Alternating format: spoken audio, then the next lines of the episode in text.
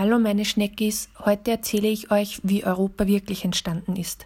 Es gibt hierzu viele Variationen, um nicht zu sagen Lügengeschichten, aber ich halte mich an die einzig wahre Version, die von dem mir sehr verehrten Ovid stammt. Ovid hatte sich zuerst in jungen Jahren auf Liebesgeschichten gestürzt und als seine Libido etwas nachließ, ging er dazu über, Sagen zu erzählen. Danach, als alter weißer Mann, schrieb er natürlich nur noch Klagelieder und Jammereien. Jedenfalls zurück zur eigentlichen Geschichte. Diese Geschichte beruht natürlich auf einer wahren Begebenheit und als stolze europäische Bürgerin habe ich hier sämtliche urkundlich bestätigten Fakten vor mir liegen und ich, ich bitte euch, mich nicht zu unterbrechen jetzt. Davon abgesehen ist dieser Podcast dazu gemacht, dass ihr mir zuhört und wenn ihr Fragen oder drunter Kommentare habt, diskutiert das untereinander oder wendet euch an Andreas Sator. Don't at me. Also zurück zu Europa. Das war ein kleines Mädchen, schätzungsweise acht bis zwölf Jahre alt, auf jeden Fall minderjährig, und die Tochter des Königs von Phönizien, Agenor mit Namen. Und sie war einfach so, so, so hübsch. Hübscher als Heidi Klum in Babyformat oder die andere Eude, die alles super finden, oder Barbie herself. Ihr müsst jetzt wirklich versuchen, pädophil zu denken. Macht es einfach, weil die Gedanken sind frei und es ist ja für Europa. Diese wunderschöne Europa spielt mit ihren durchschnittlichen Freundinnen. Allerdings, Stichwort hässliche Entlein-Effekt, kann es natürlich auch sein, dass Europa nur durchschnittlich schön war und ihre Freundinnen sehr hässlich. Also im Endeffekt kann man nicht sagen, war Europa sehr hübsch oder ihre, Freunde, ihre Freundinnen sehr hässlich, es ist zu lange her. Die Kinder spielten also am Strand und Zeus sieht das und wird mega scharf auf die Europa, wie sie da lasziv mit ihrem Ball spielt und herumtollt. Natürlich kann er nicht einfach so hingehen als erwachsener Mann und sie belästigen, da wird er sofort festgenommen und es gehört sich nicht und außerdem wäre dann auch die Geschichte nicht so raffiniert und spannend, sondern einfach nur eine Kindesbelästigung. Also überlegt er sich einen gefinkelten Trick. Er verwandelt sich in einen sowas von weißen, muskulösen, sanftmütig dreinblickenden Stier. Er kommt aus dem Meer heraus, das Wasser perlt an ihm herab. Sein Blick trifft den von Europa und es ist sofort die Chemie da zwischen den beiden. Die anderen Freundinnen von Europa fürchten sich vor diesem bösen Ungetüm und rennen davon. Sein Septum in der Nase ist einfach zu unheimlich und die diamantenen Hörner sind so spitz wie er selbst es war. Europa geht hin und streichelt den weißen, geilen Stier und im Endeffekt wollte sie auch aufsteigen und ihn reiten, pferdmäßig gemeint. Zeus, also der Stier, hat natürlich nur auf diesen Moment gewartet und schwimmt mit Europa auf seinem Rücken ins Meer hinein, bis rüber auf die Insel Kreta, wo er sich umgehend in einen Adler verwandelt. Mit seinen Krallen fliegt er Europa in die Mitte der Insel in eine Höhle und, wieder zurück verwandelt natürlich in den Mann, schwängerte er Europa gleich beim ersten Mal. Es entsteht ein Sohn und sie nennen ihn Minus. Dieser Minus ist Begründer des Minoischen Kulturkreises und hat in weiterer Folge zahlreiche eigene Stories auf Lager, die ich euch vielleicht ein anderes Mal erzählen werde. Diese Sagen und Mythen bedienen die Metapher einer stark verzweigten Baumkrone sehr gut, weswegen ihr damit klarkommen müsst, dass viele Zweige wie etwa der von Minus hier im Nichts enden und andere wiederum es wert sind, eure hochgeschätzte Zeit in Anspruch zu nehmen. Zum Beispiel habe ich für euch entschieden, dass euch der Bruder von Europa sehr interessieren wird, weil er ist einfach ein völliger Flachsepp meiner Meinung nach und dabei natürlich sehr amüsant in seiner Trottelhaftigkeit. Zurück zur Geschichte. Der Vater von Europa, dessen Name ich vergessen habe, habe spult einfach zurück, wenn ihr ihn braucht. Es war etwas mit A, Agenoa, glaube ich, war wütend und traurig über den Verlust seiner einzigen Tochter und als Patriarch fand er natürlich, dass seine Söhne besser aufpassen hätten müssen auf sie, auf die kleine Europa. Er sagt zum Ältesten, der heißt Katmos, besagter Bruder, holt sie sofort zurück, und wenn ihr ohne sie zurückkommt, bringe ich dich um. Katmos, wie gesagt, vollkommen ahnungsloser Typ, ging erstmal raus in die Welt und schaute sich ein bisschen um, so mehr in die Richtung Suche nach der Nadel im Heuhaufen. Irgendein Troll hat ihm dann noch geraten, er soll das Orakel in Delphi befragen. Und ganz ehrlich, wenn ihr sonst nichts wisst über Mythologie und Co., aber das merkt euch bitte, wenn jemand das Orakel in Delphi befragt, hat er einfach nur sowas von verloren. Stellt euch immer auf ein bitteres Ende ein, wenn das Orakel in Delphi auftaucht in einer Geschichte, in einer dieser Erzählungen.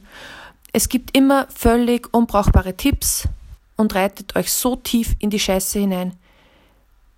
Es ist irgendwie wie der eine besoffene Freund, der immer sehr gute Ideen hat und den ihr einfach nie böse sein könnt.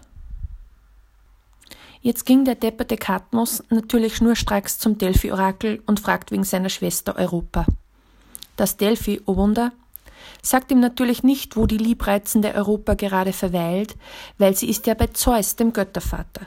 Und wir kennen Zeus inzwischen, hoffe ich, so gut, dass wir wissen, wenn Kadmus ihn verärgern würde und seine Schwester zurück, zurückfordern würde, würde ihm etwas Schlimmeres drohen als der Tod. Also antwortet das Orakel als Alternative einfach irgendwas. In dem Fall Kadmus. Such eine Kuh mit einem sichelförmigen Mal am Bobsch und jag sie so lange, bis sie zusammenbricht. Und dort gründe dann eine Stadt. Ihr würdet jetzt natürlich alle sagen, okay, Delphi, das mache ich sicher nicht, weil erstens komplette Tierquälerei und zweitens habe ich wegen Europa gefragt und nicht wegen einer Kuh. Aber Katmus, der kluge Mann, geht und macht. Ich meine, klar, er konnte nicht zu Europa und auch nicht mehr nach Hause. Recht viele Alternativen als eine Kuh zu Tode zu jagen hatte er nicht. Er fand also die Kuh, sie stürzte irgendwann nieder und Katmos, was macht Katmos? Katmos gründet natürlich keine Stadt, wie ihm befohlen ähm, wurde an dieser Stelle. Nein, er hat selber so einen Durst, dass er sich davor noch auf den Weg macht, um Wasser zu suchen. Man will ja direkt in die Geschichte reinsteigen und ihn aufhalten, aber das ist gut. Das ist sehr gut, weil das macht eine spannende Geschichte aus. Katmos, der mir, wie gesagt, persönlich als kompletter Flachsepp rüberkommt, findet eine Quelle mit einem Drachen als Bewacher davor. Und weil er so dermaßen stark durstig ist, erwürgt Katmos den Drachen kurzerhand und trinkt sich anschließend den Bauch aber sowas von voll. Achtung und jetzt bitte aufpassen, weil jetzt wird's richtig, richtig mystisch und verworren.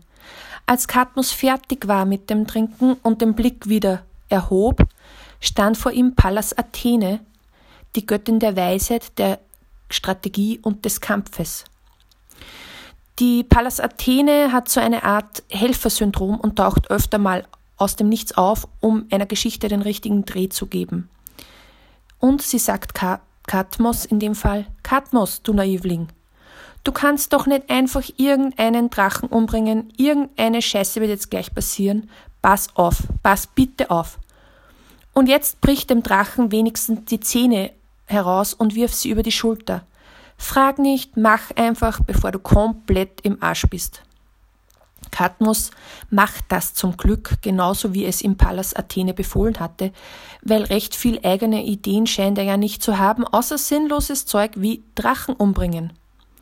Als die Zähne dann den Boden berührten, wuchsen genau da Soldaten aus dem Boden. Es waren ziemlich viele, aber auch nicht zu viele, also circa in der Größe des österreichischen Bundesheers, aber in gut und ohne Panzer für linke Demos.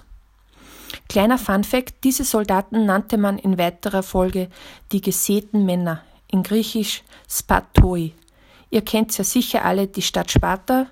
Hier also eine weitere Verästelung, der ich nicht nachgehen werde, weil mich diese gesäten Männer nur mäßig interessieren. So. Kadmus hatte also jetzt sein eigenes Bundesheer. Das brauchte er auch, weil, Achtung, jetzt wieder aufpassen, der Kriegsgott Ares war das Herrchen von diesen Drachen, den Kadmus gerade umgebracht hatte. Dieser Ares war natürlich komplett wütend auf ihn und versklavte Katus für acht Jahre, und zwar nicht für acht normale Jahre, sondern für acht Götterjahre. Dieses ganze Drachenszenario erinnert euch doch sicher auch an Chico, an den armen Chico. In dem Fall ist Chico der Drache die Behörden, die ihn eingeschläfert haben, Katmos und der empörte Facebook-Mob ist Ares, der Kriegsgott und immer auf Rache aus.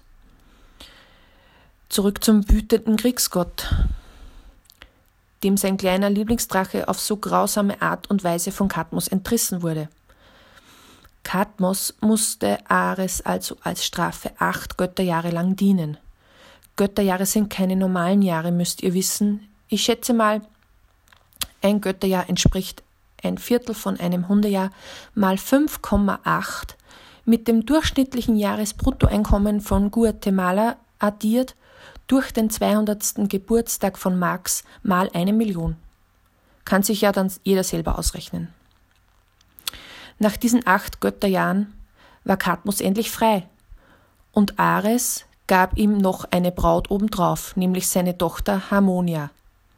Sie war das Kind von unserem supernen Kriegsgott und von Aphrodite, der allgemein bekannten Göttin der Schönheit. Wie provokant ist Ares eigentlich, seine Tochter des Krieges Harmonia zu nennen, also Harmonie? Und warum steht Aphrodite auf so einen brutalen Kerl? Fragen über Fragen. Naja, jedenfalls gründete Kadmos im Endeffekt seine Stadt und nannte sie nach sich selbst Kadmaya, später auch bekannt als Theben.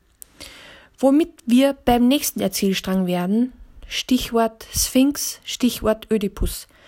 Aber Achtung, jetzt bitte noch einmal ein letztes Mal aufgepasst, weil das ist auch eine wichtige Lektion. Die Geschichte endet hier. Baba Schneckis.